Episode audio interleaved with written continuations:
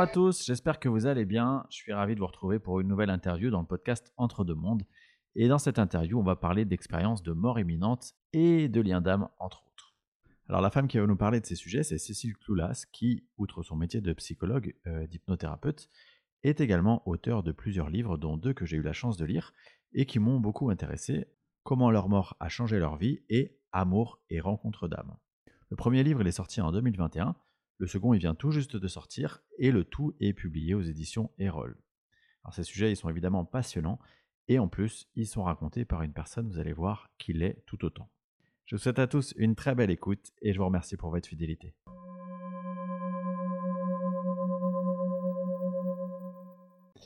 Alors Cécile, euh, bonjour et merci beaucoup d'avoir accepté mon invitation dans ce podcast Entre deux mondes. Euh, pour commencer, et traditionnellement, je vais te demander de te présenter à nos auditeurs. Alors déjà, bonjour, bonjour Xavier et merci beaucoup pour l'invitation parce que j'aime beaucoup ton podcast et la manière dont tu présentes la spiritualité. Merci beaucoup. Euh, alors, la... comment me présenter? Je suis une psychologue ouverte à l'invisible c'est peut-être la définition la plus simple et la plus rapide. Euh, donc, je suis psychologue diplômée d'État et hypnothérapeute. Je suis formée à l'hypnose ericksonienne, à l'hypnose spirituelle et aussi à l'EMDR. Donc l'EMDR, je crois que tu en as déjà parlé aussi peut-être dans, tes podcasts. Et, euh, et moi, ce que j'aime, c'est allier, alors dans ma pratique et dans mes livres, euh, ce qui est de l'ordre de la psychologie, donc euh, des comportements, qui sont euh, conditionnés par euh, notre environnement social, familial et le spirituel, c'est-à-dire ce qui ne peut être explicable par aucune science ou aucune théorie psy, même si pour les EMI, il y a évidemment une partie scientifique. Et, et, de toute façon, la psychologie, c'est ça, hein, étymologiquement, psyché, c'est l'âme et euh, Logos, euh, la science. Donc, euh, c'est ce qui est justement entre deux mondes qui va ouais. intituler ton podcast. c'est exactement ça. On va revenir sur tes livres et on va en parler parce que j'ai eu l'occasion de, de, de, les lire et c'est très intéressant. mais avant, j'aimerais qu'on fasse quand même un petit focus sur qui tu es et sur justement bah, ton éveil spirituel. Comment, comment ça arrive, toi, dans ta vie, cette, cette notion de la spiritualité au sens large? Je dirais que je l'ai toujours eu. Et c'est d'ailleurs la raison pour laquelle j'ai voulu être psychologue. Parce que euh, bah, quand on poursuit des études, évidemment, on ne va pas se dire euh, je vais devenir euh, médium ou, ou accompagnatrice spirituelle, surtout quand on, voilà, on passe le bac, etc. Et la psychologie me, me, passionnait avec cette attirance-là. Sauf que dans mes études à l'époque, il n'y avait aucune, aucun cours sur même l'hypnose. Or, euh, et même Jung, qui est euh, quand même euh, le précurseur de la jonction entre l'invisible, qui était donc aussi psychologue, psychiatre, et, et donc lui n'était pas du tout enseigné dans mes cours de, de, psychologie. Il était un peu borderline pour pour les enseignants. Et alors il y avait quelques cours. Moi je me souviens d'un cours sur la relaxation analytique où, où quand même on relaxait le corps et on arrivait un petit peu à, analyser ce qui se passait au niveau de l'inconscient. Euh, mais donc du coup, moi, ces, ces études-là, je les ai poursuivies parce que c'est ce qui me passionnait. Et puis après, euh, euh, j'ai eu, alors tu sais, on a ça dans la vie, hein, une envie irrépressible de me former à, l'hypnose spirituelle quand il ça commençait à être possible.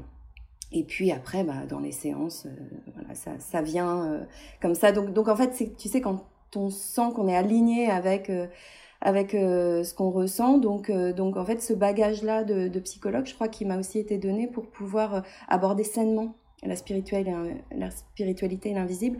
Et je m'en rends compte même dans les interviews, dans les livres, le fait de pouvoir en parler sainement, euh, ça permet de ne pas passer pour un illuminé ou une illuminée euh, perché et, de pouvoir euh, rendre accessibles ces sujets-là à tout le monde. Parce que les personnes les plus cartésiennes, les plus rationnelles, euh, parfois s'en empêchent, se l'interdisent parce que euh, ça ont peur du regard des autres, tout simplement. Or, elles rencontrent euh, ce type d'événement-là, que ce soit des contacts avec les défunts ou, d'autres manifestations, et de pouvoir en parler avec une psychologue, de pouvoir être accompagnée par la spiritualité, par ce contact-là avec, avec le moi supérieur, c'est c'est bénéfique pour tous, en fait. Ouais. Est-ce que comme, quand, comme toi, on a un parcours plutôt du coup conventionnel à la base, euh, c'est pas un peu compliqué. Enfin, Est-ce qu'il n'y a pas une notion de regard de, des autres euh, bah, psychologues ou en tout cas de, tes pairs sur un peu ta dimension spirituelle? Bah, écoute, j'ai envie de dire que j'étais presque étonnée par l'accueil. et tu vois, là, mes derniers livres sur LinkedIn, qui est donc la plateforme pro quand même, euh, quand euh, euh, j'ai présenté les livres, j'ai toujours eu des, de, bons accueils. Et à côté donc de, mes livres et de ma pratique en cabinet, j'ai aussi un, un institut d'études donc très cartésien sur l'analyse du comportement du consommateur, etc. Et même mes clients, donc qui travaillent dans des grands groupes, etc., ne regardent pas cette dimension-là comme étant ça y est. Elle, elle, est partie, on l'a perdue. c'est ça, on l'a perdue. Pas du tout. Et, et je crois que il y a peut-être quelque chose qui se passe en ce moment où les personnes sont mûres à entendre ça. Mais après, enfin, on va en parler, j'imagine, plus en détail. Mais, mais tu vois, euh, moi, mes derniers livres, ils parlent de sujets majeurs de notre existence et qui nous concernent tous. C'est euh, le corps avec au-delà du corps, euh, l'amour avec amour et rencontre d'âme, et la mort avec comment leur mort a changé leur vie. Ces trois sujets-là, ils nous concernent tous. Donc, la différence, c'est le lien avec cette dimension autre, et c'est un en plus. Et donc, c'est cette ouverture-là, tout le monde, évidemment, est concerné. Donc, euh, après, ceux qui, restent dans le déni ou qui ne veulent absolument pas entendre parler de ce genre de sujet, euh, bah, on va les laisser cheminer. De toute façon, il arrivera peut-être sur leur chemin aussi euh, des rencontres qui vont ouvrir, éveiller leur conscience. Hein. Oui, bien sûr.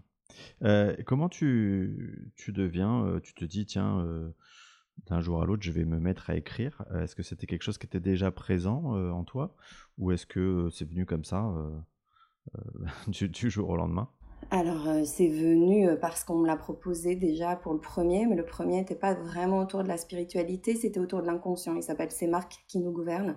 Donc, c'était en lien avec justement mon activité plutôt marketing, mon côté psy-marketing et l'inconscient. Et en fait, c'est un, éditeur qui qui euh, avait envie de lancer une collection qui s'appelle euh, Ellipse, l'éditeur. Et après, alors moi j'ai un peu baigné dedans puisque mon papa était auteur euh, de biographie historique. Donc, donc voilà, c'était un, un, écrivain assez assez connu dans son domaine-là, la Renaissance. Et donc après, c'est venu par alors sur euh, le, donc le deuxième livre, c'est sur les entretiens de personnalité, se valoriser, etc. Et donc les trois qui sont plus autour de la spiritualité, donc euh, euh, comment leur mort a changé leur vie, là, c'est encore une fois une envie. Tu sais, moi, ce que je dis tout le temps, l'intuition, alors certaines personnes appellent ça le sixième sens, d'autres l'intuition, d'autres savent que c'est un lien avec leur guide. Mais quand tu sens cette espèce d'envie qui, monte à l'intérieur de toi pour quelque chose et que tu le suis, et en l'occurrence c'était pendant le confinement de 2020, donc où tout est arrêté, où rien ne ressemblait à rien, où je me suis dit, mais alors pourquoi je me suis dit ça? Je ne sais pas. Euh, qu'est-ce qui se passe dans sa vie après avoir vécu une expérience de mort imminente, après, après avoir vécu une amie euh, il y a énormément de livres sur l'expérience en tant que telle, mais euh, comment on revient de ça et, comment on est transformé après ça? Idée qui vient, je ne sais pas euh, vraiment d'où. Et puis, je commence à contacter des personnes. Donc, encore une fois, c'était une période on avait quand même pas mal de temps, qui avaient vécu une amie, donc soit des personnes qui avaient déjà écrit un livre sur leur expérience, soit des personnes qui avaient témoigné. Et euh, je tombe en premier sur euh, Fabienne, qui euh, était une ingénieure matériaux, alors elle est très cartésienne, qui a vécu son amie, et elle a écrit un livre dessus. Et je lui parle de mon projet. Elle me dit, mais c'est c'est une très bonne idée parce qu'il n'existe rien dessus. Donc je me dis, bah pourquoi pas Après maintenant, il faut que je trouve des, des témoins et des témoins dont l'expérience soit validée, tu vois, pas juste des personnes qui disent j'ai vécu une amie, etc. Et là, euh, elle me dit, donc par hasard, j'adore dire hasard, parce que c'est, voilà, euh, bah, écoute, je suis amie avec euh, Sonia Barcala, qui est la réalisatrice de Faux Départ, qui est un documentaire sur, sur les EMI, qui est un très beau documentaire. Je contacte Sonia, et elle me dit pareil, bah, c'est vraiment une très bonne idée, et elle me donne tous les contacts. Je commence à interviewer les personnes qui ont vécu des EMI, et euh, c'est ce que je sais faire, hein, ça, vraiment de laisser parler les personnes en tant que psy, puis même dans, dans mon métier avec mon institut. Et puis, euh, ça prend forme, une forme de livre, mais même sans l'avoir décidé. C'est ça qui est incroyable, c'est-à-dire qu'en fait, euh, tout ce qu'il y a dans ce livre, qui est vraiment tous ces enseignements euh, après EMI, parce que les personnes ont complètement changé de vie, quel que soit leur euh, métier, quelle que soit leurs croyances préalables, leurs origines sociales, parce que j'ai interrogé 30 personnes, mais j'ai aussi utilisé 350 témoignages issus du monde entier sur les EMI. Et ça prend forme d'un livre. Et là, pour te dire encore, quand tu es aligné, c'est incroyable, je n'avais pas du tout euh, euh, prévu que ce soit publié et d'en faire un livre. Hein. Au départ, c'était presque une curiosité personnelle. Euh, sachant que bon, les EMI, je pense que ça intéresse tout le monde, beaucoup, beaucoup de gens. Et d'ailleurs, pour la petite anecdote, j'ai retrouvé, pendant que j'écrivais le livre, un livre que j'avais acheté quand j'avais 15 ans sur les EMI. Donc, comme quoi, c'était quand même présent depuis déjà, C'était déjà là. Et là, pareil, par hasard, j'en parle à une amie qui me dit Ah, mais euh, je connais une éditrice, tu devrais lui, envoyer le manuscrit. Et j'ai envoyé le manuscrit. Et il se trouve que donc euh, Larousse euh, m'a contacté, mais après, parce que donc j'avais envoyé, du coup je me suis dit bah oui, je vais l'envoyer à d'autres. Et donc ce sont les éditeurs, les, les éditions Erol. Et elle m'a dit, mais j'ai envoyé, c'était même pas un, manuscrit dans le sens où euh, les personnes qui témoignent, tu, le livre, certaines mm. témoignent avec leur nom et leur prénom, d'autres c'est plus anonyme. Donc elle m'a dit, mais euh, nous, on publie tout de suite. Donc j'ai contacté tous les témoins en leur disant, bah, finalement, ça va être un livre, donc euh, vous êtes d'accord euh, et, voilà. Donc tu vois, pour répondre à ta question, comment c'est venu d'écrire, c'était pas, ah bah tiens, j'aimerais beaucoup, je rêve d'être écrivain, c'était ça. Et après, bah, le, suivant, au-delà du corps, c'était dans, dans la lignée, qu'est-ce qui se passe quand on est privé d'une fonctionnalité corporelle après un accident ou après une maladie euh, et, qu'on déploie parce que donc l'angle ce sont des personnes qui euh, euh, ont vraiment réussi à déployer des forces incroyables après donc certaines il y a vraiment de la spiritualité derrière puisque tu as certaines personnes qui ce qui peut paraître incroyable hein, après avoir même été amputées de leurs mains, de leurs jambes ou avoir ou se retrouver en, fauteuil, vont dire c'est une chance qui m'est arrivée. Et il y a, y a un, une phrase que j'adore, qui est citée par un des témoins dans ce livre, c'est euh, Je ne suis pas ce qui m'arrive, je suis ce que je décide d'en faire. Et puis, euh, voilà, euh, mon corps est un outil de développement spirituel sur mon chemin de vie. Et donc, c'est vraiment ce qu'il y a dans ce livre. Alors, ce qui est plus compliqué pour l'aborder ce livre, c'est qu'il parle du handicap. Et je me suis rendu compte que le handicap était un sujet qui était assez. qui faisait peur, en fait. Et, euh, mais ça parle du corps et de la manière dont on peut aller au-delà du corps euh, par justement ce qui se déploie autour, donc l'énergie d'amour, etc. Et puis donc celui sur les liens d'âme, c'était pareil, c'était dans la lignée. En fait, si tu veux, c'est comme une trilogie entre guillemets. Euh, le corps, l'amour, la, mort. donc voilà, donc tu vois, le, le parcours d'écrivain entre guillemets, il m'a été donné presque.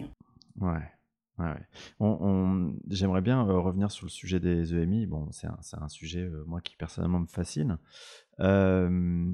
effectivement, dans ton livre, on, se rend compte que bah, l'expérience d'une EMI, c'est un, un, événement évidemment majeur, ça c'est évident, mais que certaines personnes mettent beaucoup plus de temps que d'autres à le digérer à, tu vois, à, faire en sorte que ça ait un impact sur la modification à long terme de leur vie. Euh, comment tu vois, tu expliques ça euh, Que ça soit, que tu vois, c'est pas le même euh, impact d'une personne à une autre bah, En fait, la, durée de 10 ans, elle est quasi pour tous plus ou moins 10 ans entre le moment où tu vis le, le MI et, et, le moment où tu arrives à l'intégrer, à comprendre ce qui t'est arrivé. Alors sans doute aujourd'hui on en parle un peu plus, donc euh, euh, tu arrives à, à, mettre des mots dessus, mmh. euh, mais c'est la durée de maturation parce que bon déjà évidemment il y a les personnes les plus cartésiennes qui vont réfuter, mais en même temps ça n'est pas un déni parce que quand tu vis une expérience de mort imminente, tu sais que ce n'est pas un rêve, tu sais que ce n'est pas une hallucination. Par contre il y a la crainte du regard des autres, de se dire je vais passer pour une folle, ce qui arrive, ou un fou, ce qui arrive très souvent euh, d'ailleurs, hein, les premières personnes auxquelles euh, euh, tu vas parler sont des personnes du corps médical, donc ah bah, c'est une hallucination, c'est le cerveau qui a été privé d'oxygène, etc. donc te dire bon bah je ne vais pas en parler parce que j'ai pas envie qu'on m'en fasse, parce qu'il y a quand même certaines personnes qui sont allées en psychiatrie parce qu'elles racontaient leur ami, donc ça c'est la première raison. Et puis la deuxième, c'est que c'est tellement immense ce que tu vis quand tu vis une amie que les mots sont complètement étriqués pour en parler. de poser des mots, ça, ça, ça semble réduire presque l'immensité de l'expérience et puis presque égoïstement d'avoir envie de, le conserver. Et puis après, bah, c'est tout un parcours d'intégration euh, bah, un peu comme l'intégration aussi d'un handicap ou l'intégration que tu vis un parcours de flamme jumelle quand tu vis un lien d'âme. Euh, c'est euh, normal de mettre du temps parce que c'est une entrée presque par effraction dans l'invisible, une amie. Donc le temps, après le temps, le temps n'existe pas forcément, on sait, mais en tout cas sur la manière de, pouvoir aussi le partager autour de soi et en faire quelque chose dans ta vie, il faut ce temps-là. Ouais. Mais ce qui est fou, c'est de se dire que, tu vois, d'un point de vue extérieur, on pourrait se dire, c'est une expérience magnifique qui, qui, qui, te reconnecte avec ce qu'il y a de plus beau, quelque chose que tu peux pas décrire. Et pour autant, on a la sensation que c'est presque parfois assez violent, parce que ça, modifie ton rapport aux gens, ton rapport à, tout ton monde d'avant. Et c'est extrêmement déséquilibrant, en fait. Bah oui, complètement. C'est déséquilibrant, surtout quand tu es euh, dans une vie dans laquelle tes, croyances et il n'existe rien de plus que, que la matière. Euh, donc, euh, arriver à accepter qu'il il y a autre chose, ça n'est pas donné à tous. Et d'ailleurs, encore une fois, c'est souvent, sont souvent des personnes qui ne croyaient en rien après. Donc là, tu passes quand même d'un zéro à, à 1000, 10 000. Donc, euh, donc évidemment, c'est euh, une chance et un fardeau euh, de vivre une expérience de mort imminente. C'est pas juste quelque chose où on se dit ah, c'est magnifique parce que tu sais qu'il y a un après qui est merveilleux. C'est c'est aussi parfois lourd et, certaines personnes peuvent même avoir des dépressions après avoir vécu une amie. Mais oui. Et tu vois, quand je lisais ton livre, je m'interrogeais je me, je sur le fait que tu sais, moi, je pars du principe, évidemment, euh, ça, ça, va, je vais rien t'apprendre, que on planifie toutes ces expériences de vie, euh, y compris, du coup, l'expérience de mort imminente. Euh, c'est comme, c'est une expérience pour, quelque part, revenir à qui on est vraiment. et je me disais, est-ce que finalement, c'est forcément planifié ou est-ce que c'est comme une sorte de dernier recours, si tu n'as pas compris les autres messages avant, qui, qui te ramènent à qui tu es, en disant, bon là, il euh, faut employer la méthode forte. On te fait vivre une expérience de, mort imminente. Et après, enfin, euh, tu, vas, tu vas pouvoir euh, avancer. tu vois, c'est quoi ta, toi, ta vision par rapport à ça? Bah, écoute, ma vision, c'est que bah, que ce soit une amie ou que ce soit un accident qui te prive d'une fonctionnalité corporelle pour le handicap ou que ce soit une rencontre d'âme, mmh. Euh, c'est sur ton chemin pour quelque chose. Est-ce que tu l'as planifié avant? Évidemment, alors là, ça dépend des croyances. Moi, je fais toujours attention à ne pas imposer mes croyances. Évidemment, moi, les miennes, c'est que souvent, je me dis, waouh, c'était très très bien prévu quand même tout ça. ouais. et, euh, et c'est vrai que bah, c'est bien prévu euh, parce que bah, le but c'est quand même qu'on progresse, que nos âmes progressent et que parfois bah, ce coup de main là, tu en as besoin dans, dans ta vie pour pour faire ce pourquoi on est venu sur Terre euh, dans cette petite durée-là, c'est-à-dire élever nos âmes, enrichir notre âme, progresser, expérimenter euh, pour, euh, pour apprendre ce qu'on, bah, des leçons qu'on n'avait pas forcément réussi à, intégrer dans des vies précédentes. Hein. Ouais. Et on, voit souvent d'ailleurs que les personnes qui font des expériences de, de elles reviennent avec des capacités ou en tout cas des, perceptions extrasensorielles un peu développées. Euh, comment tu te l'expliques ça? Oh, alors, les expliquer, euh, moi vraiment, je me sens trop petite pour expliquer ça. Après, euh, c'est pour moi comme si une porte s'était ouverte. Et d'ailleurs, c'est souvent ce qu'ils disent avec l'expérience de mort imminente. Euh, et qu'ils avaient créé un, bah, un canal euh, avec cette autre dimension et que tu vois c'est pas juste euh, un don dans le sens je suis revenue d'ailleurs je pense que les médiums enfin les vrais médiums les personnes qui ont des capacités ne disent jamais c'est un don on se sent jamais mmh, supérieur par rapport à, à, cette capacité-là. Et, c'est d'ailleurs aussi la raison pour laquelle il faut 10 ans d'intégration quand tu as vécu une amie, parce que quand tu reviens avec des précognitions, des prémonitions, que tu arrives à, avoir euh, euh, la mort proche de quelqu'un, etc., bah, c'est savoir qu'en faire Et puis comment en parler, c'est aussi ça qui, est, qui est long. mais, mais oui, pour répondre à ta question, c'est une porte, enfin, tu as ouvert cette porte vers cette autre dimension, mais que tu peux ouvrir autrement que par une amie. Hein. C'est presque, c'est comme si c'était une sorte d'accélérateur d'éveil. De, et dans cet éveil, du, bah, ça vient avec en fait. Euh, mais tu aurais pu le faire sur une durée plus longue et de manière plus soft, entre guillemets, euh, dans la durée. quoi. Oui, après, tu vois, que ce soit toi comme moi, je pense que la porte, on, l'a ouverte. Alors, peut-être que ça s'est pas entrouvert comme euh, tout d'un coup, on a ouvert les deux bâtons et puis on est, rentré alors qu'on. Par effraction, comme tu disais. On était, voilà, par effraction, mais, mais elle s'est ouverte petit à petit. Et puis, je pense qu'on est tous voués à ouvrir cette porte-là.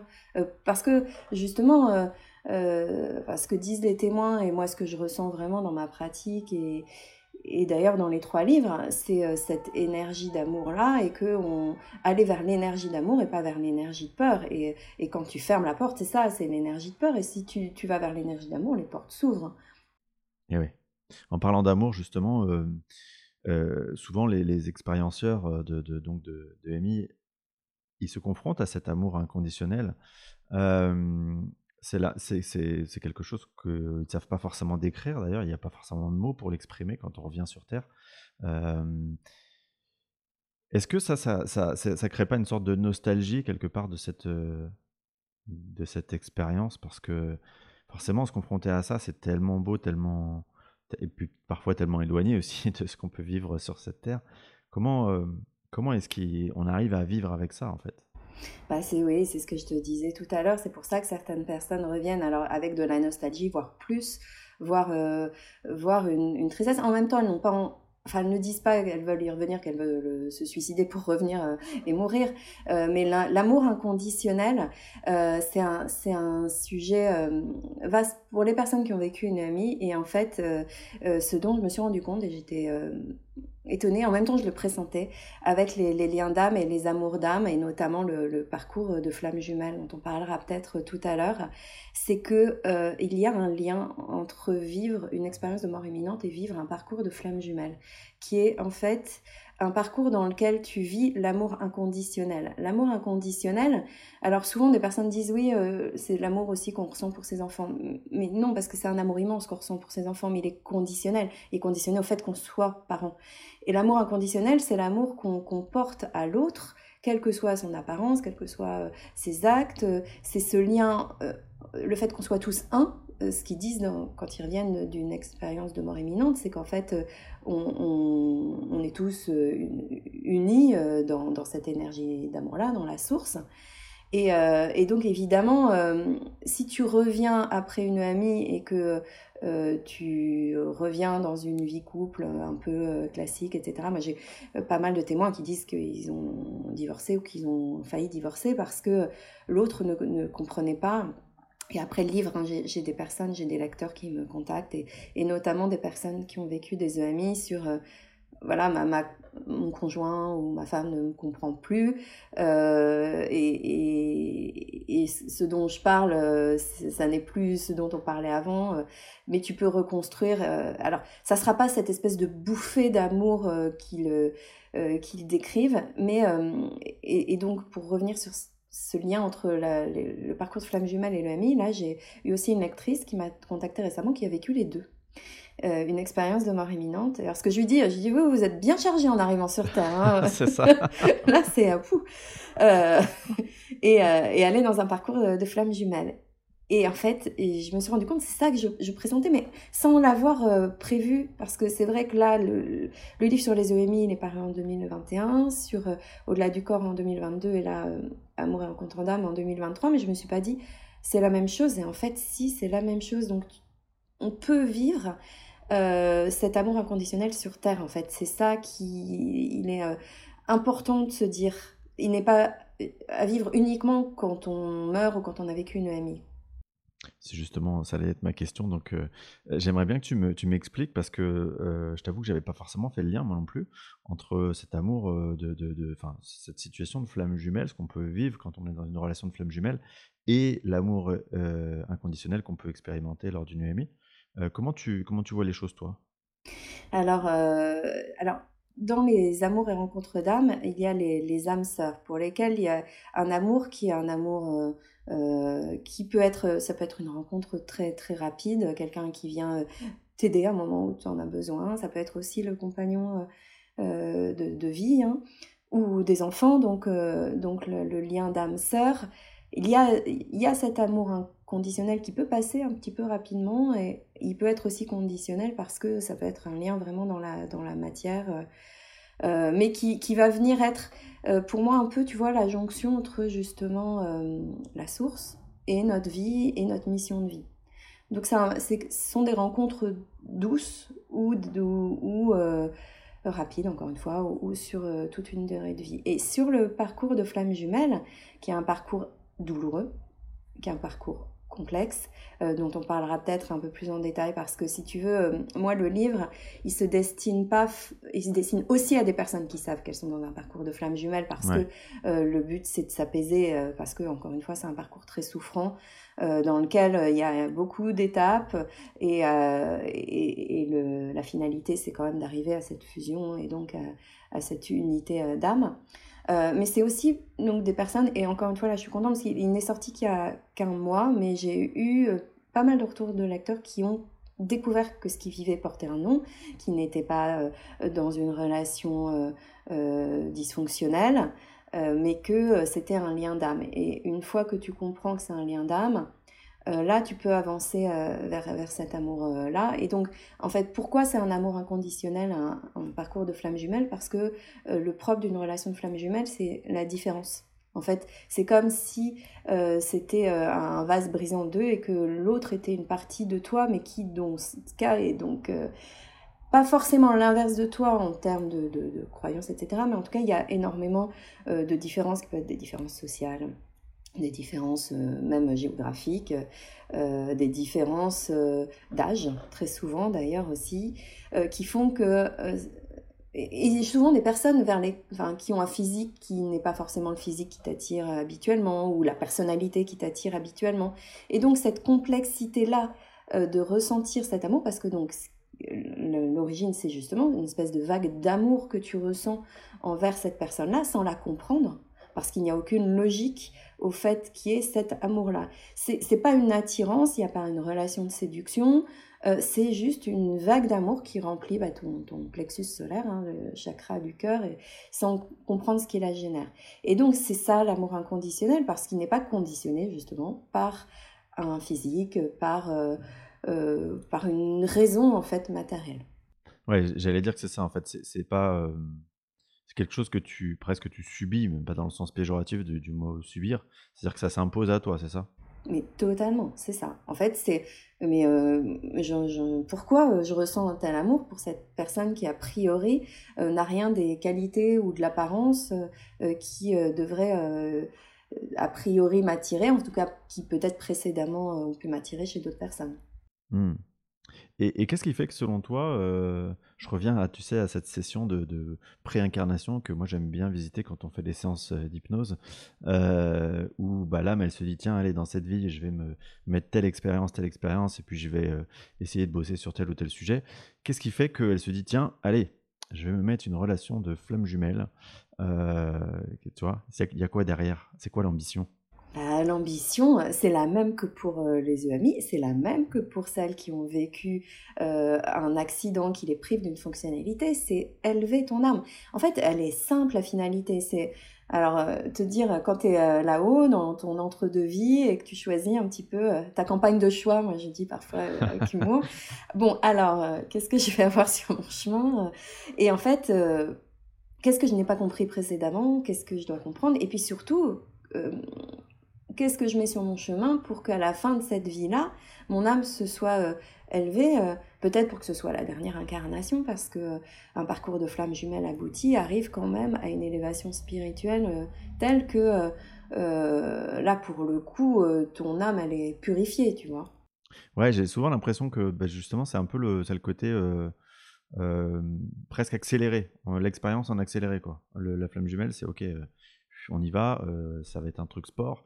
Mais après, euh, si ça se passe bien, entre guillemets, on va avoir une belle élévation spirituelle, comme tu disais, Alors que ces expériences, on pourrait peut-être les vivre autrement, mais peut-être plus étalées dans le temps ou sur plusieurs vies, j'imagine.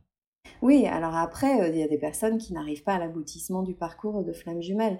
Et tu vois, euh, c'est pour ça aussi que, que pour, pour, moi, le livre, il est important, parce que quand tu es dans les, euh, dans les phases les plus douloureuses, où, tu ne comprends, où tu souffres, hein, vraiment la, nuit noire de l'âme, elle est profonde dans un parcours de flamme jumelle, parce que c'est une relation déséquilibrée, inégale, parce que, alors ça dépend si tu es celui qui est éveillé à la, au lien, donc qu'on appelle généralement dans un parcours de flamme jumelle le chaser, mais moi j'aime bien euh, identifié comme étant celui qui ressent l'élan, et puis l'autre euh, qui est moins éveillé et qui est dans le repli et qui est là pour te faire travailler tes blessures, pour te faire progresser, mais qui va aussi s'ouvrir au lien, s'ouvrir à... Alors, idéalement, ouvrir euh, sa conscience et sa perception, mais parfois, bah, ta vie se termine, ce que je souhaite à personne, mais sans que le parcours de flamme jumelle soit abouti. Donc là, bah, il y aura encore beaucoup de choses à travailler dans d'autres vies. Hein. Mais oui, parce que ce que tu dis, c'est euh, que finalement, euh, ce, parcours de flamme jumelle, il y a une partie qui dépend de toi, mais il y a une partie qui dépend de l'autre. Donc, euh, tu peux avoir faire tous les efforts possibles. Peut-être que finalement, tu vas pas aboutir au résultat escompté, parce que l'autre, il sera en mode repli, quoi, comme tu dis. Bah, c'est ça. Alors après, l'autre, s'il reste dans le mental, dans l'ego, et, euh, et que euh, ne revient pas, il ne s'ouvre pas, c'est aussi peut-être parce que dans cette vie-là, c'était ce qui devait arriver. Mais de toute manière, si c'est toi qui ressens l'élan, si c'est toi qui es éveillé au lien, euh, rien ne t'empêche de progresser.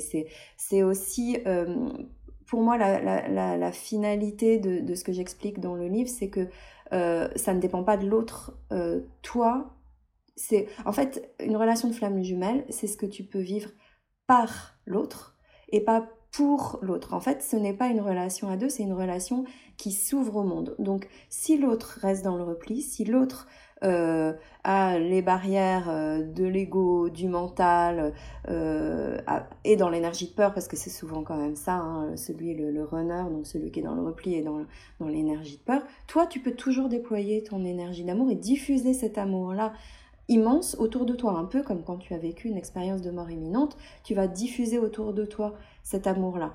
Donc, le parcours, il sera peut-être pas abouti dans le sens euh, les deux vont se retrouver, mais de toute façon, la finalité d'un parcours de flamme jumelle n'est pas euh, euh, de forcément, ça peut être le cas, mais pas forcément de vivre un couple dans la matière et encore moins d'avoir de voilà, un quotidien très normé. Euh, après, euh, si l'autre s'ouvre, et de toute façon, euh, dans le parcours de flamme jumelle, c'est c'est pas juste linéaire, on monte, on monte, on monte, c'est c'est un peu comme un labyrinthe, tu, tu vas dans un sens, hop, ah maintenant là c'est pas là, tu repars en arrière, t'avances, etc. Et là, il y aura des moments forcément où la personne qui est dans le repli va par peut-être un message ou une phrase euh, signifier qu'il a compris, qu'il a ressenti qu'il s'agissait d'un lien d'âme. De toute façon, il le sait euh, intimement aussi. Et juste ce signe-là, toi, tu sais que tu peux avancer si tu es celui qui ressent l'élan. Donc, pas juste dire euh, le but, c'est qu'il soit évidemment conscient qu'il s'agit d'un lien d'âme parce qu'à partir du moment où les deux, les deux le, verbalisent ensemble, la, la, progression spirituelle, elle va être immense pour les deux, mais aussi autour de soi parce que c'est ce qui va permettre aussi de donner euh, preuve presque que euh, on est âme, que nous sommes des êtres spirituels, tu vois, qui vivons une expérience humaine, pour reprendre le, euh, l'extrait qui est à la fin du livre là, de Teilhard de Chardin, la citation. Ouais. D'accord. quand tu as écrit ce livre, est-ce que toi-même, je me posais la question en le lisant, est-ce qu'il y a une part un peu autobiographique? Dans le sens, est-ce qu'il y a une part de ton expérience qui est à travers ce livre-là? Ou est-ce que c'est c'est un peu comme pour les EMI, c'est-à-dire que c'est des témoignages que tu as récupérés et qui, qui t'ont permis de, de, construire un peu, bah, cette, de, comprendre et d'expliquer cette relation? Les deux, les deux, évidemment. Je crois que tu ne peux pas écrire de, un livre comme ça si tu n'as pas toi-même ressenti intimement, profondément cet amour inconditionnel et, et, et des liens d'âme. Mais après, tu vois, tous, et, heureusement, enfin c'est d'ailleurs la raison pour laquelle on a incarné, on, vit des rencontres d'âme, euh, on a des liens d'âme.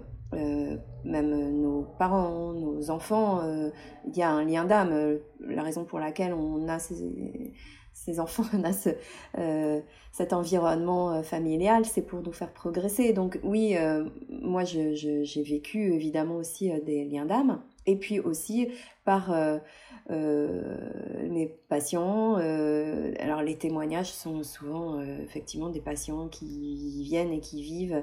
Alors même depuis le livre aussi, hein, j'ai des, personnes qui sont dans le parcours qui et, qui ont besoin de le comprendre et puis surtout de progresser.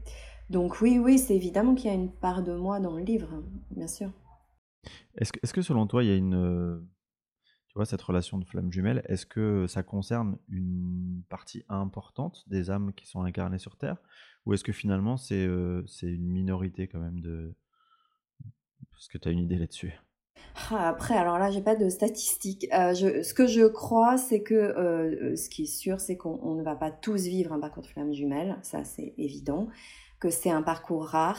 Après, euh, il y a une partie dans le livre sur euh, faire la différence entre une relation toxique et un parcours de flamme jumelle parce que aujourd'hui il y a quand même beaucoup euh, de, chaînes YouTube, il y a beaucoup de contenu autour des flammes jumelles et tu te rends compte que certaines personnes vivent un lien dysfonctionnel donc c'est important et surtout en plus en tant que psy de bien dissocier ce qui est de l'ordre de la manipulation, des pervers narcissiques parce que évidemment une relation euh, euh, toxique est aussi souffrante, sauf que dans une relation toxique, celui qui euh, manipule a, alors consciemment ou inconsciemment, une, volonté de faire souffrir ou, va être dans, tu sais, le triangle dramatique persécuteur, victime et sauveur, dans lequel il est possible aussi de s'installer quand on vit une relation de flamme jumelle. Donc je pense que certaines personnes peuvent peut-être penser qu'elles vivent une relation de flamme jumelle alors qu'elles sont dans une relation toxique. Euh, une vraie, entre guillemets, relation de flamme jumelle. Euh, c'est pour ça que dans, le, livre, j'ai détaillé les 11 signes euh, qui sont...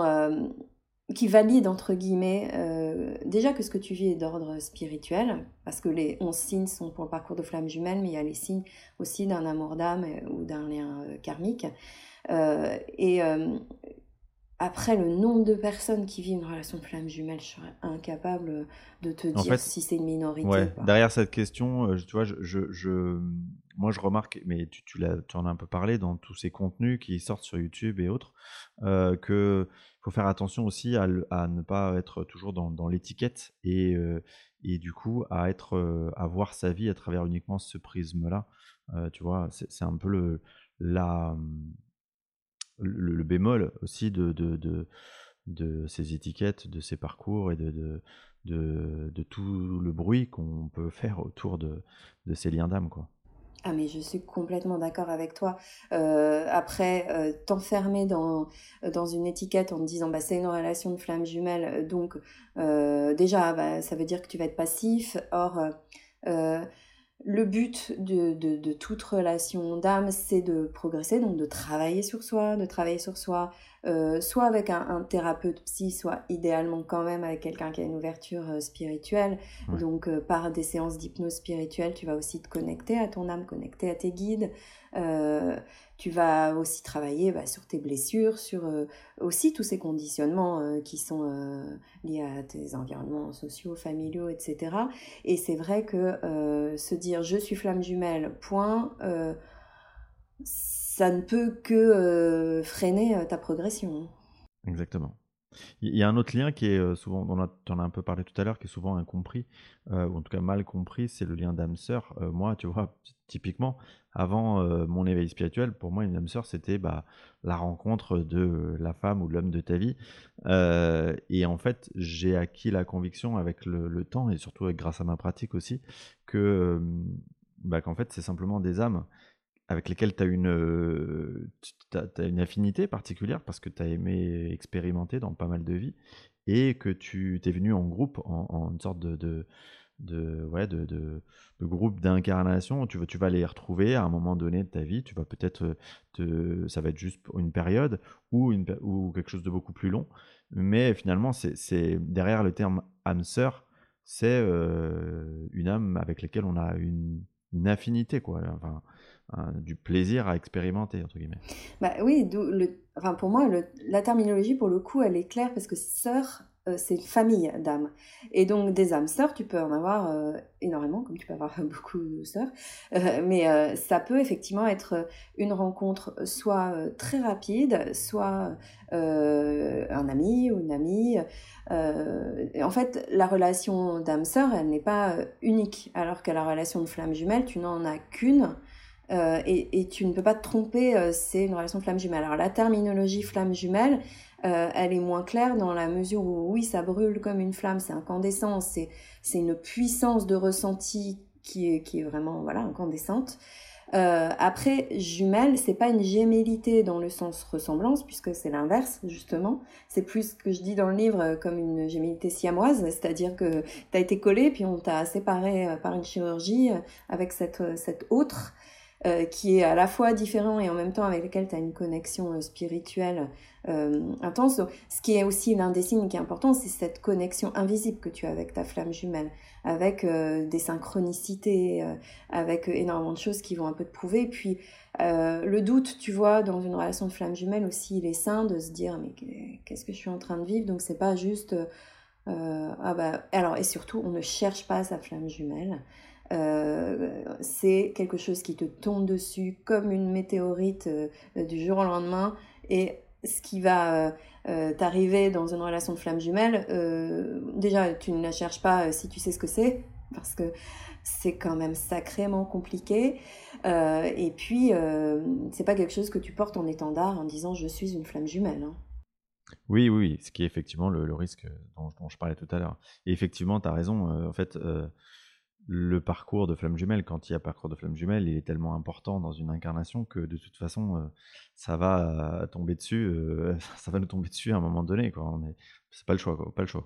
Oui, oui, voilà, oui, c'est ça. C'est-à-dire que si dans ton incarnation, dans ton, ta campagne de choix, dans ton plan de, vie, tu as un parcours de flamme jumelle, quoi qu'il arrive, il y aura ce parcours et il est devant toi. Et même si tu veux l'éviter, si je m'adresse au runner, si euh, tu te dis oh là là mais c'est trop immense euh, et puis je ne comprends pas et puis, puis de toute façon ça va servir à rien euh, c'est trop compliqué etc ça va revenir hein. tu ne peux pas l'éviter simplement en tant qu'incarné en te disant je, je, coupe je bloque tout je ne réponds pas parce que ça, ça j'éteins mon téléphone. voilà j'éteins mon téléphone je bloque tout je bloque sur les réseaux non Ouais, tu peux pas l'éviter, effectivement. C'est trop bien fait, c'est trop, c'est trop parfait. C'est très très bien fait. Hein. Moi souvent je dis quand même là, là haut oh, bravo. Euh, bravo, hein, bravo. Hein. Merci et bravo. Est-ce que euh, l'écriture de, ces livres, je pense aux trois qui sont euh, un peu plus spirituels pour le coup, ça t'a fait évoluer toi-même dans ta compréhension du, du, rapport à, au monde invisible? Ah oui, mais après, moi, le, bon spirituel, là, il est immense sur les trois livres. Euh, en fait, tu vois, au-delà du corps qui est sur le handicap, il m'a énormément ému parce que, euh, encore une fois, tu vois, le handicap, et donc j'ai interrogé des personnes qui étaient donc soit euh, des personnes qui étaient paraplégiques, ou des personnes qui avaient été amputées dans plusieurs membres, ou des personnes non-voyantes, ou des personnes sourdes. Et là, en fait, d'emblée, tu te dis... Bah, euh, c'est compliqué, c'est quelque chose euh, que j'aimerais pas vivre évidemment. Euh, moi je suis contente d'avoir toutes mes facultés et qui te disent donc c'est une chance immense parce que je comprends le, sens de la vie humaine grâce à ce qui m'est arrivé. Là moi ça m'a fait progresser. J'ai aussi une, une, perception différente. Tu sais la pitié c'est vraiment ce qui est le plus difficile à vivre quand tu es une personne en situation de handicap. Et, euh, et moi, là, euh, maintenant, tu vois, j'accueille euh, ces, ces épreuves-là de la vie en me disant c'est aussi merveilleux. Et notre corps, bah, on a tous, de toute façon, à un moment ou à un autre, notre corps qui souffre, hein, on se fait mal, mais te dire que c'est une chance d'être incarné parce qu'on peut vivre des choses que quand on sera revenu là-haut, quand on sera cellule, etc., on ne pourra pas vivre, tu vois. Donc, donc la progression spirituelle sur ce livre-là, au-delà du corps, elle a été importante. Et sur Amour et rencontre d'âme, c'est aussi tout ce que ça génère de, de, bah, de ce qu'on vit, de ce qu'on est. Et alors le premier, les EMI, oui, bien sûr, les EMI, euh, tu sais, le rôle euh, des, euh, des, liens hiérarchiques, du pouvoir, de l'argent, etc., qui était déjà pas très important pour moi, là, pareil, là, je regarde ça d'eau. ok, je mettrai évidemment les liens de tes livres, vers tes livres, dans le descriptif de l'épisode, que ce soit sur toutes les plateformes de podcast ou sur ma chaîne YouTube, et puis aussi le lien vers ton site internet. Est-ce que dans ton activité d'hypnose spirituelle, du coup on partage ça en commun, tu as pu, et je reviens sur la notion de EMI, comprendre, tu vois, expérimenter exactement ce qui se passe dans une EMI Est-ce que tu l'as pu le revivre en hypnose spirituelle? Oui, alors euh, figure-toi que j'ai eu euh, bah, justement même récemment un monsieur qui a vécu une expérience de mort imminente et quand il est revenu, euh, qu'il en a parlé, tout le, le personne du menant, enfin voilà. Et il avait cette frustration-là, de l'impression de ne pas l'avoir intégré suffisamment ou vécu, ou de pas avoir compris certaines choses. Et donc il est venu en séance et on a fait une séance d'hypnose spirituelle. Et là, il a, il a revécu son EMI. Et c'était c'était incroyable. Donc, euh, euh, donc, moi, dans ce genre de cas, je guide. Je, je bah, évidemment, avec, euh, avec ces guides qui étaient très présents, il a revécu donc cet état-là. Il était, il était complètement parti. Et, et, en fait, tu vois, l'enseignement, moi, j'ai essayé de de demander euh, donc à ce que ses guides lui disent euh, ce qu'il pouvait en faire. Et ce monsieur, euh, il peint et il n'a jamais osé montrer, exposer ses peintures, etc. Et là, tu vois, il, s'est ouvert à ça. Donc, donc il y a en fait ce lien entre le fait qu'il ait vécu une amie et ce qu'il allait pouvoir communiquer dans, son, hmm. dans la matière à travers le ami. Waouh, évidemment. Est-ce que selon toi, euh, ce qu'on peut vivre dans une expérience euh, de mort imminente, c'est exactement la même chose qu'on va vivre quand on va quitter notre corps physique? Ah, vaste question là. C'est ça. Euh, alors, tu sais, les scientifiques euh, te disent euh, que bah, c'est pas vraiment mort puisqu'en fait ils sont venus. Donc voilà. Après, dans les, les, témoins, certaines personnes ont été déclarées cliniquement mortes. Donc tu peux te dire que dans ce cas-là, bah, elles ont été cliniquement mortes. Donc c'est vraiment la, la mort. Hein.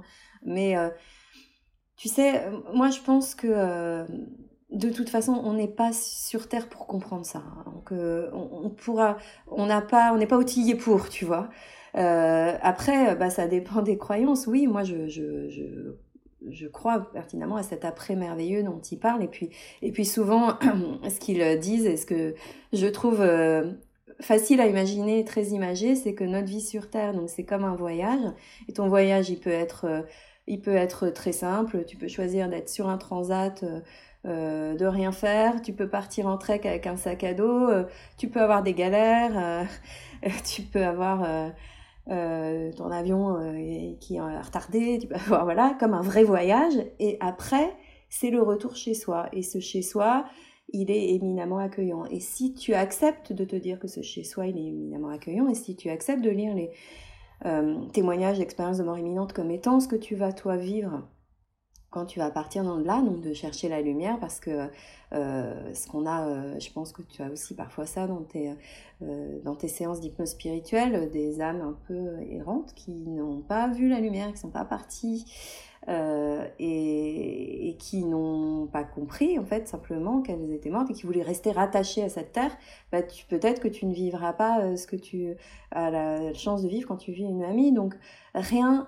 en fait, t'as aucun risque de te dire oui, bah, ce qu'il y a après, c'est ça, c'est euh, ce tunnel lumineux, c'est d'être ni homme ni femme, d'être une cellule, d'être euh, uni euh, avec la source, avec l'amour inconditionnel.